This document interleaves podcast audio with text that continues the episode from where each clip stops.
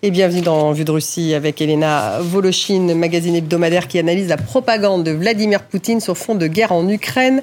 Bonsoir Elena. Bonsoir Stéphanie. La guerre en Ukraine, donc cette fameuse opération militaire spéciale, hein, comme l'appelle toujours euh, Vladimir Poutine, elle fait toujours la une de l'actualité russe et elle est toujours présentée par les médias étatiques comme une opération de défense de la Russie. Oui, on ne cesse de le rappeler. Euh, dans Vue de Russie, Vladimir Poutine a lancé sa guerre d'invasion de l'Ukraine sur la base d'un mythe, celui de la défense de sa patrie et du monde russe. Et au quotidien, les médias étatiques russes, effectivement, les seuls à être diffusés en Russie depuis que tous les autres ont été interdits, ils déclinent ce mythe pour maintenir les Russes dans cette réalité illusoire et de fait maintenir aussi leur cohésion autour de ce projet. Alors nous allons voir par quel procédé narratif. D'abord, dans les bulletins informationnels russes, cette guerre, elle ne ferait de victimes civiles que d'un côté, celui occupé et tenu par l'armée russe du fait de frappes ukrainiennes, donc, alors que les frappes russes, elles, ne feraient jamais de morts parmi les civils. Regardez ces quelques extraits de la semaine écoulée sur les chaînes de télévision russes.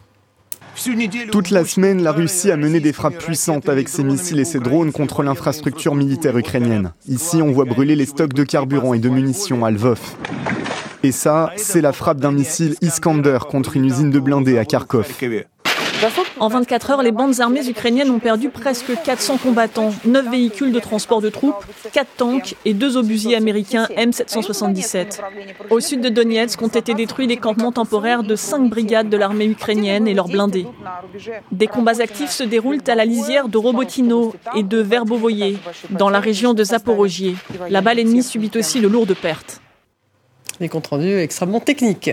Oui, des comptes rendus très détaillés et des images, euh, on dirait presque un jeu vidéo, qui maintiennent les Russes dans l'illusion qu'ils sont dûment informés et documentés sur le déroulement de cette fameuse opération militaire spéciale. Il n'en est rien puisque qu'il s'agisse de frappes de longue portée ou de la guerre d'artillerie sur la ligne de front, la propagande, elle raconte euh, aux Russes que euh, eh bien, leur armée n'atteindrait jamais que des cibles militaires, ce qui, totalement, ce qui est totalement faux, bien entendu. Pas plus tard qu'hier, des frappes russes ont tué trois femmes civiles à Kherson. Le 6 septembre dernier, une frappe sur un marché de la ville ukrainienne de Konstantinivka, dans la région de Donetsk, elle faisait au moins 17 morts et une trentaine de blessés. L'Ukraine a accusé la Russie, mais le quotidien américain New York Times a publié une enquête qui affirme que cette tuerie pourrait être le résultat d'une bavure de l'armée ukrainienne. Quoi qu'il en soit, la propagande russe, s'est emparée de cet épisode pour immédiatement réfuter du même coup tous les autres crimes de guerre dont on l'accusait, notamment le drame de Boutcha, survenu en mars 2022 au moment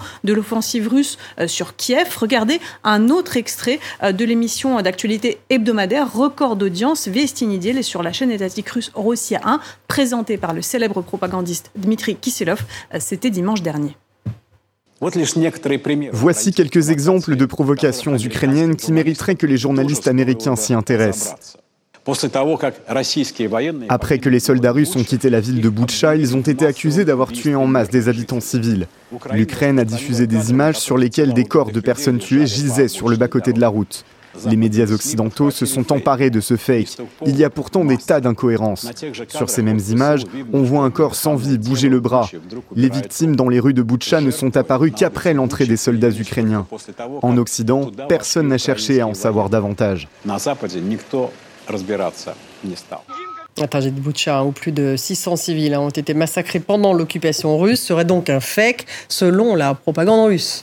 Oui, euh, tout en accusant les médias occidentaux d'incohérence, la propagande russe, elle euh, ne s'embarrasse même pas elle-même de présenter une version cohérente. Tantôt, elle prétend que les images des cadavres, on l'a entendu chez Dmitri Kisilov, seraient une mise en scène parce que euh, il serait en train de bouger ces corps. Tantôt, la propagande affirme qu'il y a bien eu des morts, mais qu'ils auraient été tués par les Ukrainiens eux-mêmes. En fait, la propagande, elle mise précisément sur cette confusion et sur le fait que les Russes vont abandonner leur tentative de comprendre, d'analyser les faits de ce conflit pour adhérer de façon inconditionnelle à la version officielle de la Russie.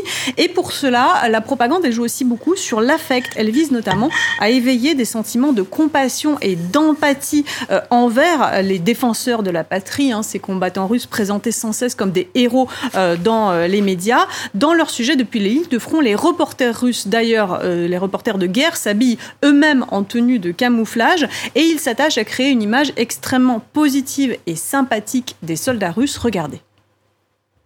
Ce bataillon s'appelle Crimée, mais des combattants de tout le pays y servent. Cet homme vient de la région d'Oudmourti, il a ramené un véhicule en cadeau au bataillon et il a décidé de rester.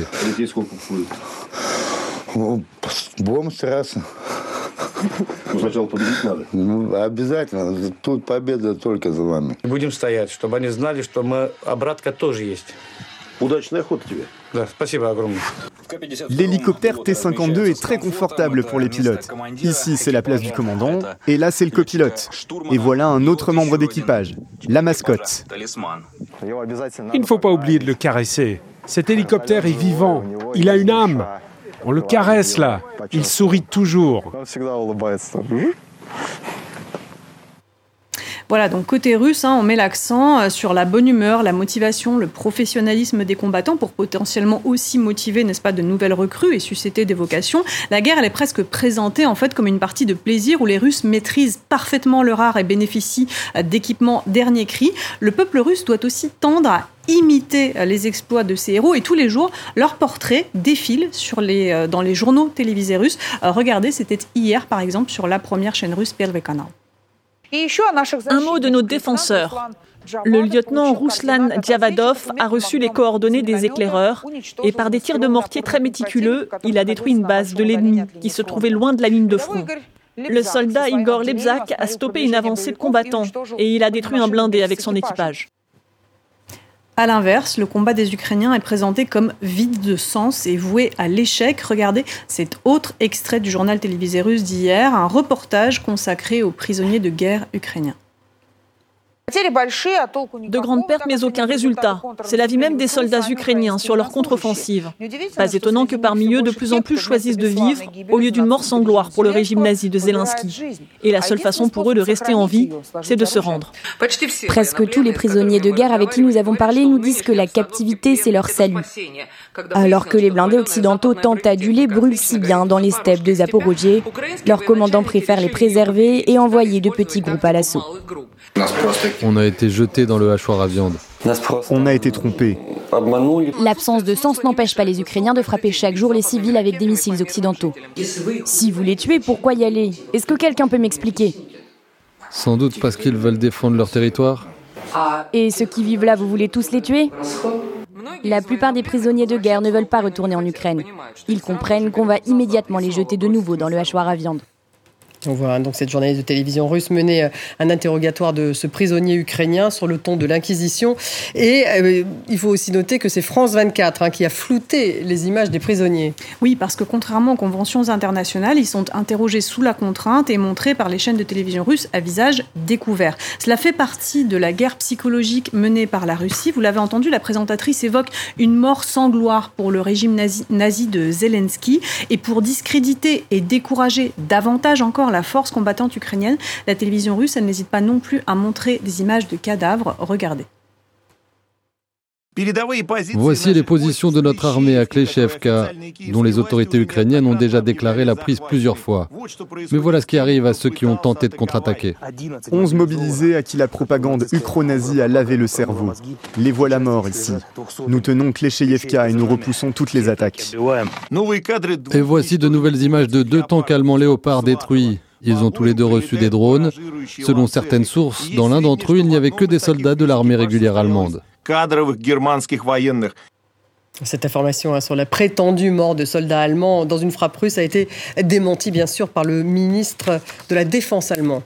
Oui, cela fait partie des fausses informations quotidiennes qui sont diffusées par euh, les médias russes avec pour seul message les Ukrainiens et leurs soutiens occidentaux n'ont aucune chance face à la puissance de feu de l'armée russe. Dans les territoires occupés d'Ukraine qu'elle a déclaré annexés, la Russie elle s'attache par ailleurs à gagner les esprits en montrant qu'elle apporte la paix et la prospérité dans la ville martyre de Mariupol notamment où des dizaines de milliers de personnes ont péri lors de l'offensive russe. Euh, ce sont aujourd'hui les autorités de Saint-Pétersbourg qui se chargent de la reconstruction. Les deux villes ont été jumelées. Euh, le gouverneur de Saint-Pétersbourg, il s'est rendu euh, sur les lieux la semaine dernière pour inspecter les travaux et recevoir la gratitude des habitants. Regardez. Presque devant chaque bâtiment rénové par les Pétersbourgeois, il y a de nouvelles fontaines. Il y en a même une exactement identique à celle du palais de Petergoff. Un geste très symbolique pour l'ouverture de cette fontaine. Même l'eau a été ramenée de Saint-Pétersbourg.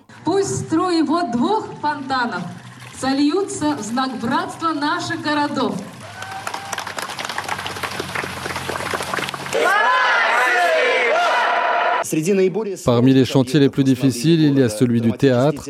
Les Pétersbourgeois sont parvenus à conserver la façade historique de l'immeuble.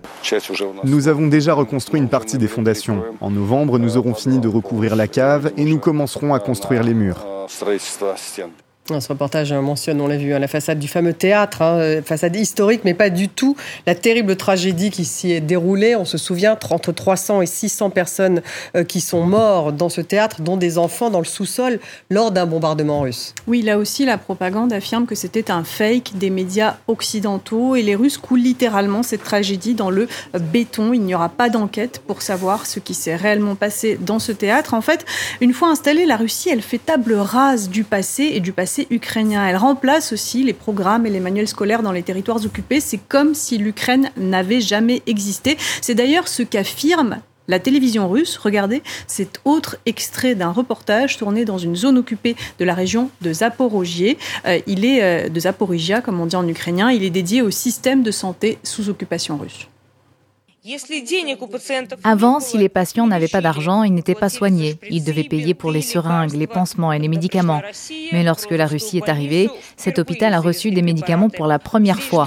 Ici, on attend l'arrivée des spécialistes d'autres villes de Russie. Notre grand pays n'abandonnera pas ces régions à leur malheur. Irina a commencé à travailler comme infirmière dans les années 90. En 30 ans, elle a connu par deux fois l'effondrement du pays. D'abord, l'Ukraine est devenue indépendante et aujourd'hui, l'Ukraine a cessé d'exister. Elle a disparu en même temps que les valeurs européennes.